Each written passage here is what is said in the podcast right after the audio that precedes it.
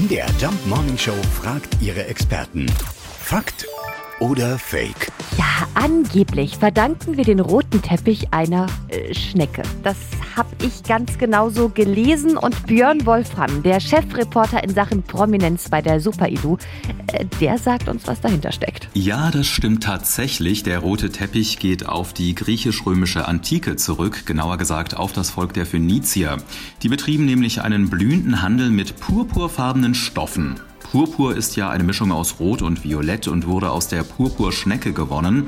Das Verfahren war sehr zeitintensiv und bedurfte auch extrem vieler Tiere. Daher war das auch eine ziemlich teure Angelegenheit und wer damals etwas Purpurfarbenes trug, gehörte auch definitiv zu den oberen 10.000. Es war sogar gesetzlich festgelegt, dass Otto Normalverbraucher sich nicht in Purpur hüllen durfte, sonst beging er Hochverrat.